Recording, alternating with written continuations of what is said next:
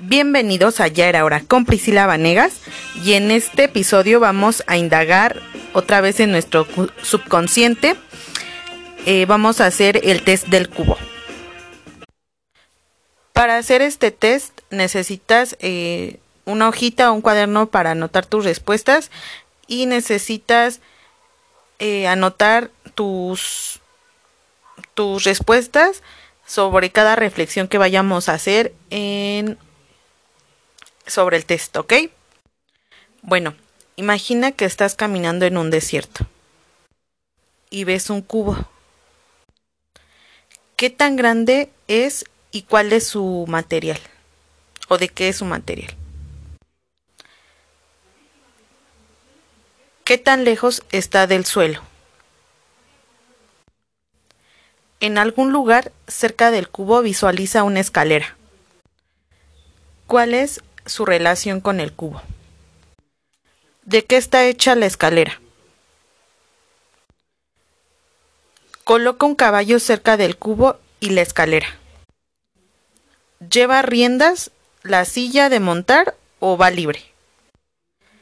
¿Qué está haciendo el caballo? En algún lugar de esta misma escena imagina flores. ¿Cuántas flores son? ¿Qué tan lejos se encuentran del cubo? Por último, una tormenta comienza. ¿Qué tan lejos está del cubo la escalera, el caballo y las flores? ¿Te muestras asustado? Bueno, ahora eh, eh, debes de estar muy atento a las respuestas que anotaste o que imaginaste y vamos por las respuestas. El tamaño del cubo es proporcional al tamaño de tu ego. Y su transparencia muestra lo abierto que eres con los demás. Lo cercano que esté del suelo revela qué tan pegados tienes los pies a la tierra. La distancia entre la escalera y el cubo revela qué tan cercanas son tus amistades. Si la escalera está recargada sobre el cubo es porque tus amigos encuentran un apoyo en ti. El grosor del material indica la fuerza de los vínculos que creas con la gente.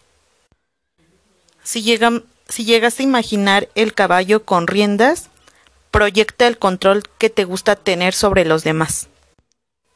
Si es un caballo salvaje, habla de la pasión y la libertad de tus relaciones. Las flores que viste en el paisaje son la cantidad de hijos que deseas tener. Entre más cerca estén del cubo, más piensas en tu futura familia. Finalmente, la tormenta define el estrés que hay en tu vida. Bueno, em, ¿crees que haya tenido relación con los hijos que quieres tener? Con el plazo en que mm, quieres tener una familia. y cuéntame tus respuestas y nos vemos en el próximo episodio. Chao.